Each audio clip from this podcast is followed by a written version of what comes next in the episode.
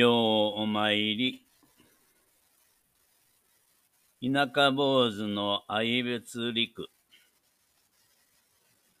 父が行き、母も行き。心疲れたワイコさん。ワイコさんは会社員のご主人ともう立派に成長し就職した一男一女の四人暮らしです。とても料理が得意で、いつも手作りの品々を届けてくれました。これ食べてくれる？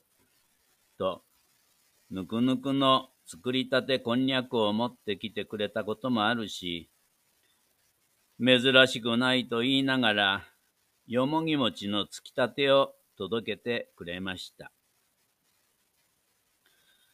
ある時には、ついさっき私の寺の前を通り抜けたかと思うと、玄関のピンポンを押して、そこで飼ってる鶏が卵を産んだんやけど、食べてくれる？と、これもぬくぬくの卵を届けてくださいました。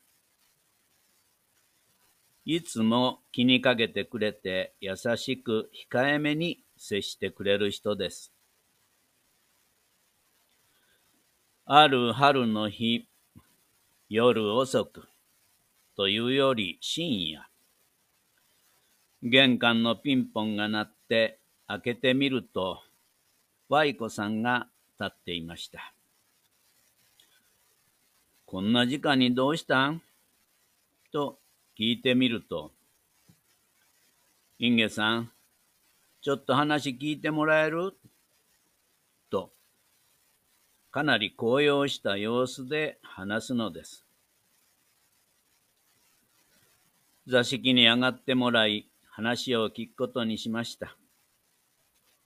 正座で向き合い、話し出したたくさんの言葉を聞いているうち、ワイコさんには数えきれないいろんな悩みが渦巻いている上に、心が疲れていると感じました。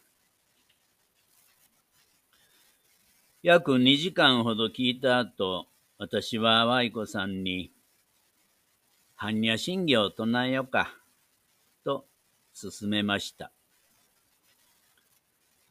二人で般若心経とお不動産の真言と南無大師返上今後を一緒に唱えると、それが功を奏したのか、または話すだけ話して気が済んだのか、どちらともわからなかったんですが、だいぶ落ち着き、その夜は帰ってもらうことにしました。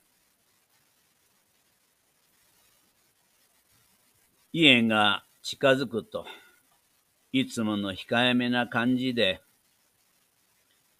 ありがとうすいませんと言って家へと入っていきました。翌日の昼ごろ、昨日はすいませんでした。わざわざ送っていただいて、と、Y さんが酒のカスを持ってきてくれました。私がいつでも話がしたくなったら来たらええんやで、と言うと、おおきに、と言って帰っていきました。私はその様子から昨日の深夜の訪問は特別なことなのだと思っていました。しかし、次の日も午前1時過ぎにピンポンが鳴ったんです。開けると、ワイコさんでした。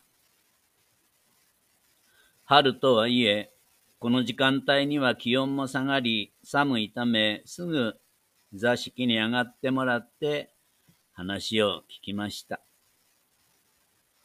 話の内容は前の日と同じで、やはり長い時間話してくれました。ひとしきり話した後、また、般若心経とお不動産の真言と南無大師返上今後を唱え、帰ってもらいました。帰り際に、不安になったら般若心経を唱えてみたらどうかなと言うと、はい、小さな声で言って帰ってくれました。こんな日が何日か続きました。